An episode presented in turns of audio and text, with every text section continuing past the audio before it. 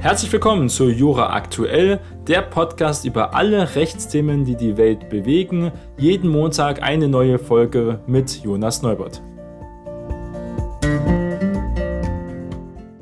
Heute ist Montag, der 24. Oktober und wir starten gemeinsam in eine neue Woche und es ist wieder sehr viel passiert. Wir müssen über viele Themen reden. Erst einmal ganz kurz über den 200 Milliarden Top 4, die Energiepreisbremsen. Es gibt ja mehrere Energiepreisbremsen, nicht nur für Gas, auch für Strom soll ja eine kommen. Der Bundestag hat das jetzt verabschiedet. Darüber werden wir reden. Dann auch über eine Entscheidung vom Europäischen Gerichtshof über psychische Folgen nach einem Flugunfall. Zum Beispiel haftet dafür auch die Fluggesellschaft. Darüber hat jetzt der EuGH entschieden. Auch der Bundestag hat eher unbekannt den Paragraph 130 StGB, das ist der Volksverhetzungsparagraph, verschärft. Was wurde da beschlossen und warum ist das so ein kleineres Thema nur gewesen? Es gibt ja auch schon Verschwörungstheorien darüber. Darüber müssen wir natürlich auch reden.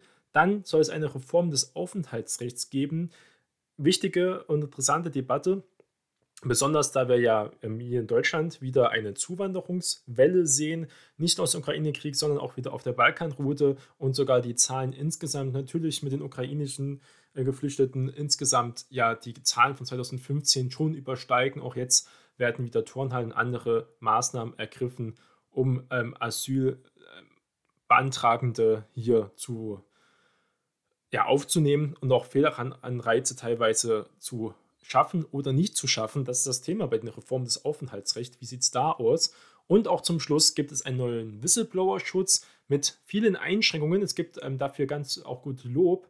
Und zwar geht es darum, wieder das zu fördern, dass man auch anonym zum Beispiel Missstände im Unternehmen aus verschiedenerlei Hinsicht anprangern kann und soll, anzeigen soll, damit man als Whistleblower, ähm, also als Informant, hier auch geschützt ist, ähm, weil man ja nur möchte, dass es hier das wirklich auch zum Beispiel Gesetze eingehalten werden oder andere Standards ähm, nicht verletzt werden. Fangen wir erstmal an. Der Bundestag hat jetzt den Weg freigeräumt für einen neuen 200 Milliarden Top 4, die Energiepreisbremsen. Das ist ähm, extrem hohe Summe, muss man sagen. Das haben die Abgeordneten am vergangenen Freitag jetzt beschlossen, dass das aber passt.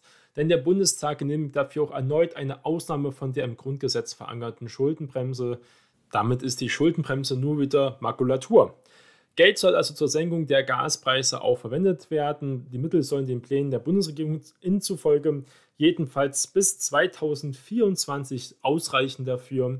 Mit dem Geld soll vor allem der zuletzt stark gestiegene Gaspreis, der aber auch wieder zurückgekommen ist, aber womöglich im Winter wieder steigen werden könnte, gesenkt werden. Eine von der Regierung eingesetzte Kommission hat vorgeschlagen, dass der Bund die Dezemberabschläge für alle deutschen Gaskunden übernimmt Früher war auch der September angedacht und jetzt ist momentan scheinbar der Dezember. Ab März könnte dann für Privatkunden eine Preisobergrenze für ein Grundkontingent von 80 Prozent des üblichen Verbrauchs zugreifen. Für Großkunden in der Industrie soll es schon ab Januar eine Preisbremse geben. Ob die Bundesregierung die Vorschläge genauso umsetzt, ist allerdings noch offen. Das ist wichtig. Es wurde jetzt nur ein Entwurf vorgestellt. Jetzt muss dran, ganz konkret daran gearbeitet werden, was die Details sind, ist es wahrscheinlich sehr schwer vermittelbar, dass man dort, wo die Not im Winter ja am höchsten ist, da für Private keine Preisobergrenze macht, aber für die Industrie im Januar schon. Das ist wahrscheinlich auch schwierig umsetzbar. Also umsetzbar ist es nicht schwierig, aber vermittelbar ist eher das bessere Wort. Kritik kommt natürlich auch von der Opposition und vom Bundesrechnungshof. Und das ist auch gut so. Das ist ja in der Demokratie wichtig, dass wir eine Opposition haben. Und zwar ist hier der Hauptkritikpunkt auch, dass man überhaupt noch nicht weiß, wofür die hohen Milliardensumme tatsächlich genutzt werden. Sie wollen uns die, Katz, die Katze im Sack verkaufen. Das will man nicht so akzeptieren, hat jedenfalls hier die Linke zum Beispiel gesagt. Unionsfraktionsvize ähm, Matthias Mittelberg betonte hier, ähm, normalerweise überlege man sich erst, was man kauft und was das kostet und gehe dann zur Bank, um das Geld zu holen. Jetzt die Regierung will es also umgekehrt machen. Sie weiß noch gar nicht, was auf sie zukommt. Der Finanzminister Christian Lindner von der FDP 2023 ist ja sein Ziel, sein Versprechen, die Schuldenbremse einhalten zu können. Und das ist ja jetzt nur künstlich geschaffen worden, extra für dieses Versprechen. Auch der Bundesrechnungshof kritisiert, dass der Milliardentopf über mehrere Jahre ja bis 2024 genutzt werden soll. Also die Schuldenbremse ist auch natürlich nächstes Jahr ausgesetzt. Da kann man natürlich erzählen, was man möchte. Das widerspreche dem Grundsatz der Jährlichkeit, besagt jedenfalls hier, der Bundeshaushalt immer für ein Jahr aufgestellt werde und nicht eben für mehrere Jahre oder sogar Jahrzehnte. Das ist ja wichtig. Dann wird immer dieses Sondervermögen herausgestellt. Es gibt kein Sondervermögen, das sind einfach neue äh, Schulden. Schulden, die natürlich jetzt durch die steigenden Zinsen um einiges teurer geworden sind, als sie noch vor vielen Jahren waren. Das muss man aber auch der Großen Koalition, also SPD, CDU und CSU, ganz klar ankreiden lassen, wo Niedrigzinsen waren, wo man die Städte, wo man die Autobahn, wo man so viele Themen anpacken könnte reformieren konnte und zum Beispiel auch ähm, sanieren konnte. Das wurde alles liegen gelassen, weil man ja ähm, so eine Autoritätspolitik einfach machen wollte. Das heißt, ähm, einfach, ja, sparen, sparen, sparen, aber es gab ja gar keinen Zinsen. Es war einfach sinnlos, Geld zu sparen. Jetzt lohnt sich Geld sparen. Steigende Zinsen, man hat wieder ähm, Tagesgeldrenditen, die Anleihen. Äh, steigen, das heißt, die Renditen Anleihen steigen, das heißt, das ist auch für viele Staaten kann es wieder interessant werden, wenn man natürlich gut haushaltet. Wenn man viele Schulden hat, sind steigende Zinsen für den Staatshaushalt eine Katastrophe. Das sind extreme Mehrbelastungen, die auch auf Deutschland, aber auf die ganze EU, auf die ganze Welt weiter zukommt. Das Sondervermögen, wie es genannt wird, ähm, ist auch für die Strompreisbremse, ähm, darf sie auch genutzt werden. Das ist wichtig, wird immer gesagt, bis zu 200 Milliarden Euro. Wahrscheinlich wird es auch noch mehr werden. Es wird auch als Abwehrschirm ja für die Strompreise mit genannt. Eigentlich soll eine Strompreisbremse durch die Abschöpfung hoher Gewinne von Stromunternehmen finanziert werden. Reicht das aber nicht aus, soll nach einem Koalitionsbeschluss zeitlich begrenzt das Sondervermögen genutzt werden. Am Konzept der Strompreisbremse wird eben noch in der Bundesregierung gearbeitet. Es gibt ein 18-seitiges Papier, wo das teilweise in die Presse schon durchgestochen wurde. Das ist aber noch nichts Konkretes bekannt. Der Rest der Kredite soll zur Unterstützung von Unternehmen genutzt werden die durch Russlands Krieg in der Ukraine in Schwierigkeiten geraten ist. Nicht deswegen, sondern wegen Energiepreisen, die daraufhin äh, weiter unter Druck geraten sind. Darunter sind auch mehrere Gasimporteure zum Beispiel wieder, die ihr Geschäft auf günstiges russisches Gas aufgebaut haben, was ja von der Regierung gefördert wurde. Also kann man sagen, es war zur damaligen Zeit von den Unternehmen wirtschaftlich das Sinnvollste. Für die besonders betroffenen Unternehmen, zum Beispiel Seffe, Uniper ist ja bekannt, aber auch VNG, eine Tochter von der ENBW, den viertgrößten Energie- äh, Produzenten und ähm, Verteiler, den wir hier in Deutschland haben, sollen mit Staatsgeld nun maßgeschneiderte Lösungen entwickelt werden. Das wird auf jeden Fall extrem teuer. Auch sollen Entlastungen von Bürgern mit Öl, Pellet, aber auch anderen Heizungen ähm, geschaffen werden, fordert die Opposition. Bis jetzt ist das sehr unklar, ob auch, wie gesagt, Bürger mit einer Ölheizung zum Beispiel entlastet werden. Das ist bis jetzt nicht der Fall, muss man sagen. Aber es wird angedeutet aus der Ampelfraktion, dass irgendwas kommen sollte. Das ist ja oft ein Thema, das hier immer viel gesagt wird und ähm, aber scheinbar die Expertise nicht da ist. Die Ampelfraktion hat immer ähm, scheinbar ganz gute Marketingideen, aber es fehlt immer eine konkrete Umsetzung, wenn es konkret umgesetzt wird. Wir sehen es ja in der Gasumlage, da geht es dann meistens im Detail schief, muss man wirklich so sagen. Das erste Jahr Ampelkoalition ähm, hat oft mit guten Ideen erstmal aufgetrumpft. Wir haben ja auch das Thema Cannabis-Legalisierung gehabt.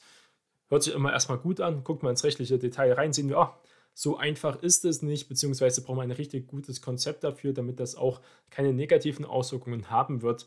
Da sieht es immer relativ dünn besetzt aus. Mal gucken, vielleicht muss man auch das Personal, ähm, die Hinterbänkler ein bisschen austauschen, also die Mitarbeiter und so weiter und so fort. Es ist ja nicht so, dass die Politiker hier da wirklich aktiv da am Gesetz was arbeiten. Da braucht man die Expertise dafür. Kommen wir zum anderen Bereich, ähm, Entscheidung vom Europäischen Gerichtshof. Und zwar geht es um die Haftung von Fluglinien, Fluggesellschaften für psychische Folgen nach einem Unfall. Das ist interessant. Es geht um den Anspruch, also um Schadensersatz bei psychischen Erkrankungen. Und da muss man also ganz genau gucken, um welchen Fall geht es denn hier. Also es geht um ein Urteil von einem Luxemburger Richter und es geht um einen Fall aus Österreich. Und zwar vorliegend ist der Sachverhalt so gewesen, dass ein Triebwerk beim Start eines Flugzeugs explodierte. Das passiert extrem selten, ähm, muss ich ja anmerken. Flugzeuge sind viel sicherer als Autos, viel sicherer als zum Beispiel auch Bahnfahren und andere ähm, Transportmöglichkeiten. Das Flugzeug ist statistisch gesehen eines der sichersten Verkehrsmittel, die es überhaupt gibt. Wahrscheinlich auch sicherer als zum Beispiel zu Fuß in der Großstadt zu laufen. Bei der anschließenden Bergung stieg eine Frau über den Notausstieg am rechten Flügel aus. Da das Triebwerk jedoch noch in Bewegung war, wurde sie durch die aus der Maschine ausströmende Luft mehrere Meter durch die Luft geschleudert. Also extreme Kraft, die ja immer dahinter ist, in diesen ganzen Turbinen, auch wenn sie eigentlich schon defekt und kaputt war, hatte sie trotzdem noch scheinbar Bewegungen, ausströmende Luft, die sie so weit wegschleudern konnte. Sie verlangt nun Schadensersatz, weil sie durch einen Unfall an einer posttraumatischen Belastungsstörung leide. Die Airline argumentierte, dass im betreffenden internationalen Abkommen nur Schadensersatz für Körperverletzungen im eigentlichen Sinne vorgesehen sei. Also, das heißt dann auch wirklich äh, physische Körperverletzungen, nicht psychische. Das ist ja wichtige. Ähm, das war momentan die Rechtslage. Jetzt EuGH schafft eine neue Rechtslage und zwar sagt er, das ist nicht so der Fall. Zwar bestehe im vorliegenden Fall kein Zusammenhang mit einer Körperverletzung in ihrer gewöhnlichen Bedeutung, weil eben nicht der Körper verletzt wurde. Kann man denken, ja, sie wurde ja durch die Luft geschleudert, aber scheinbar wurde sie nicht physisch verletzt. Allerdings konnte die Lage eines Fluggasts, der durch einen solchen Unfall psychisch krank werde, mit der Körperverletzung auch vergleichbar sein. Ziel des internationalen Abkommens, mit dem die Fluglinie argumentiere, sei gerade der Schutz der Verbraucherinnen und Verbraucher. Dazu gehöre auch ein angemessener Schadensersatz, der die Gleichbehandlung der Fluggäste erfordert. Der Verbraucherschutz würde daher ins Leere laufen, wenn eben physische und psychische Beeinträchtigungen unterschiedlich behandelt werden. Das ist äh, wirklich interessant, aber das hört sich mal sehr gut an. Kann man vorstellen, okay, kann ich mir als nächstes Mal auch hier eine Klage machen. Ja, äh, prinzipiell schon, aber wichtige Betonung vom EuGH, die Beweislast, was ja oft ein großes Problem dann wirklich in dem Klageverfahren ist, der liegt bei den Passagieren. Die sagen, dass sie eine ähm, physische sowieso, aber auch eine psychische Verletzung erlitten haben. Da muss man sagen, wird die Schadensersatzpflicht damit eingegrenzt, muss man sagen, dass dieser gerechte Interessenausgleich, um die Fluglinien nicht noch weiter äh, zu belasten, die sowieso in vielerlei Hinsicht Probleme haben. Auch betrügerische Klagen, Schadensersatzklagen ist ein großes Thema. Ihnen dürfen den Fluglinien keine übermäßigen, schwer berechenbare Ersatzpflichten aufgebürdet werden. Also interessanter Interessensausgleich kann man eigentlich so folgen, muss man sagen. Aber im Endeffekt muss dann das österreichische Gericht ja endgültig über den Fall entscheiden. Ist ja so, das österreichische Gericht hat jetzt ähm, den EuGH angefragt und der EuGH hat seine Einschätzung gegeben. Das österreichische Gericht hat eine bestimmte Rechtsfrage gehabt, wie die Auslegungsfrage ist.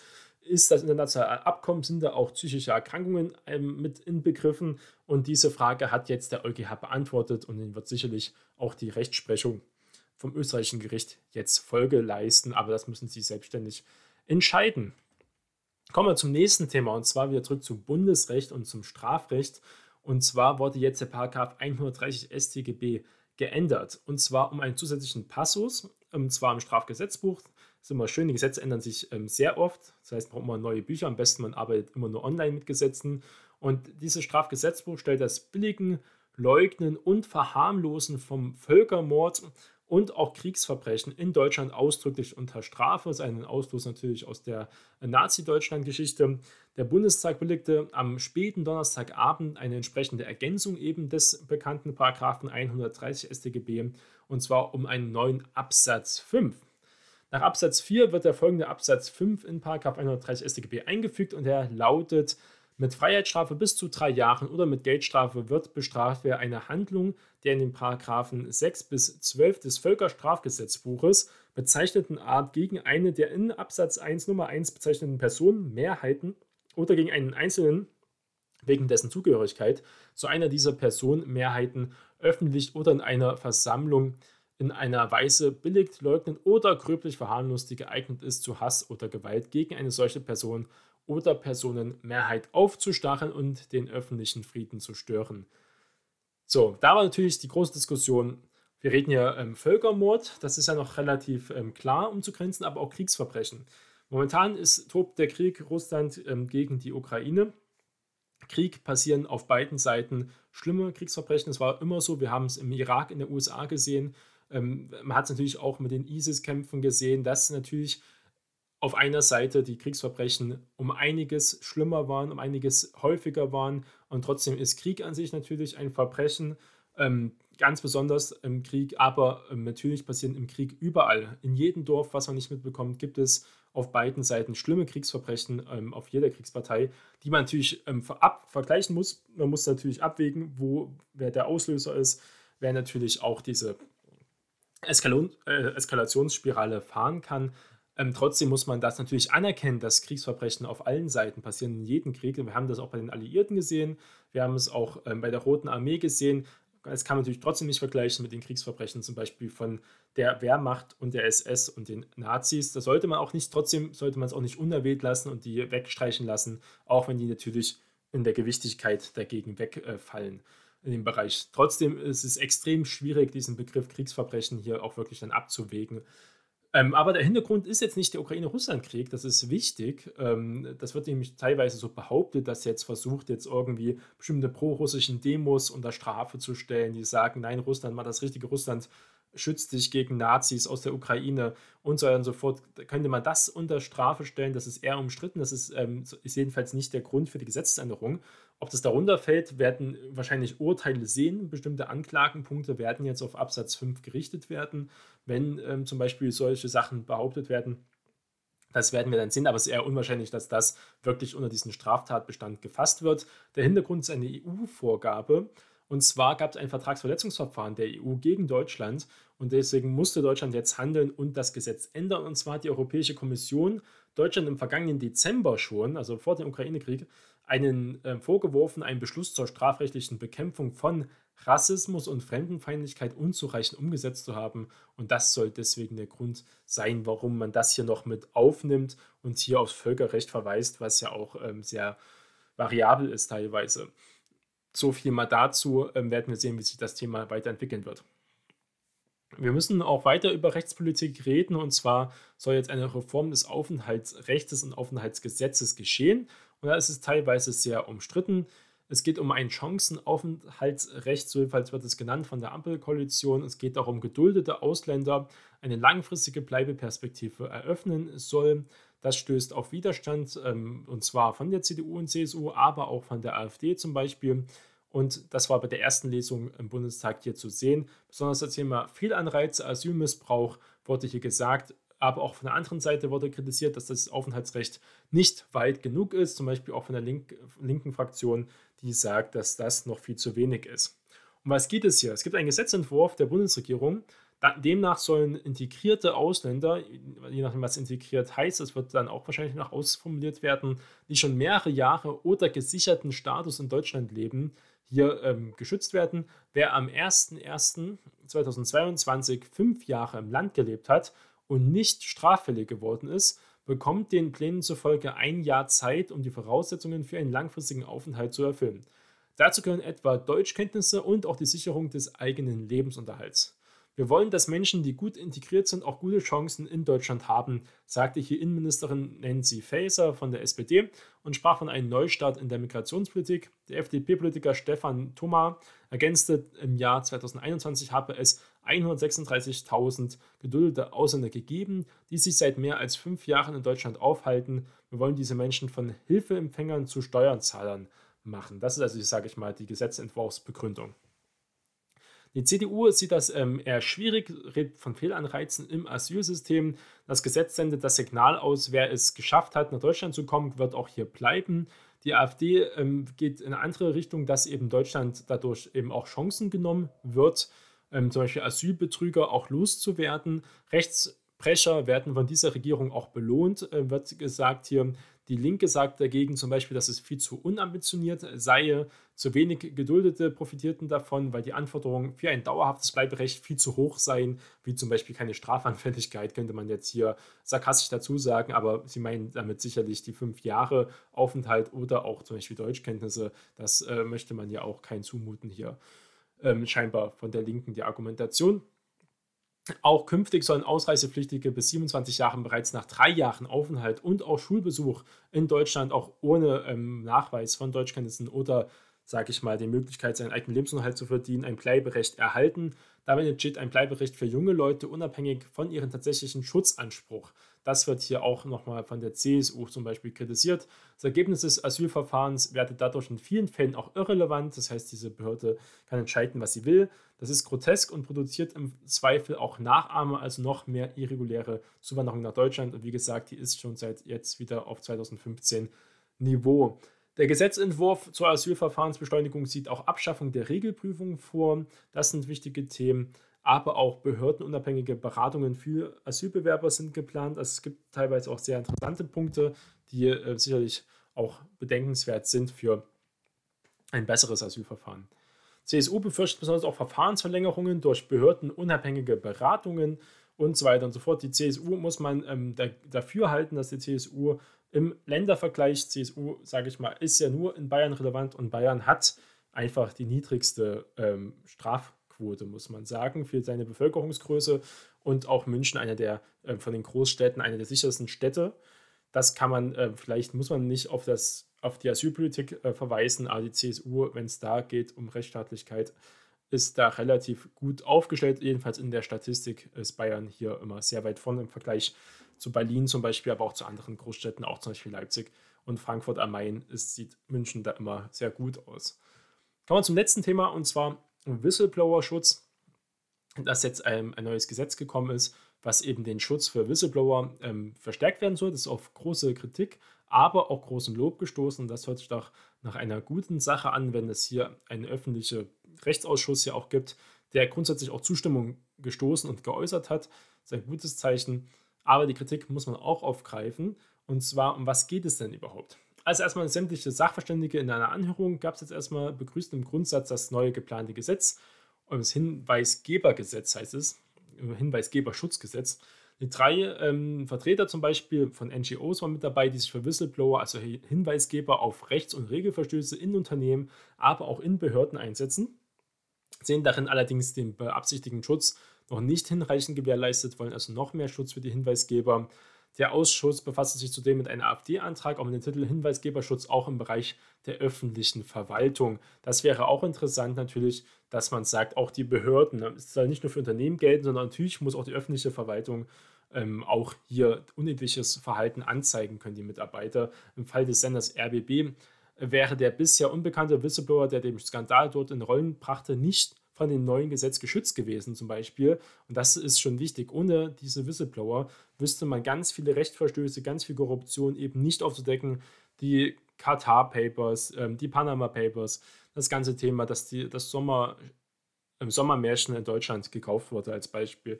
Aber eben besonders auch so VW-Diesel-Skandal und so weiter und so fort. Viele Sachen wurden auch mit Hilfe von Whistleblowern natürlich veröffentlicht. Wir haben es in Amerika ja auch ähm, gesehen, wenn es um Kriegsverbrechen geht mit zum Beispiel Snowden oder mit Julian, Julian Assange. Das ist wichtig. Warnung vor der Ausübung des Schutzes im öffentlichen Dienst äh, wird hier teilweise auf der anderen Seite gesagt, dass der öffentliche Dienst weiter geschützt werden muss. Ähm, Verschlusssache, deklarierte Dokumente dürfen nicht verwertet werden, besonders hier Polizeidienst ist ein großes Thema, Gleichbehandlungsgesetz wird darauf hingewiesen und so weiter und so fort. Das ist ähm, natürlich immer schwierig. Auch Schutz für Anzeigen bei Staatsanwaltschaft auch gefordert. Das ist bis jetzt eben nicht der Fall. Wenn bei der Staatsanwaltschaft hier zum Beispiel ähm, die Stelle sich meldet, dann ist es schwierig, das anonym zu tun. Also bürokratische Belastungen ähm, werden einfach hier weiter erhöht.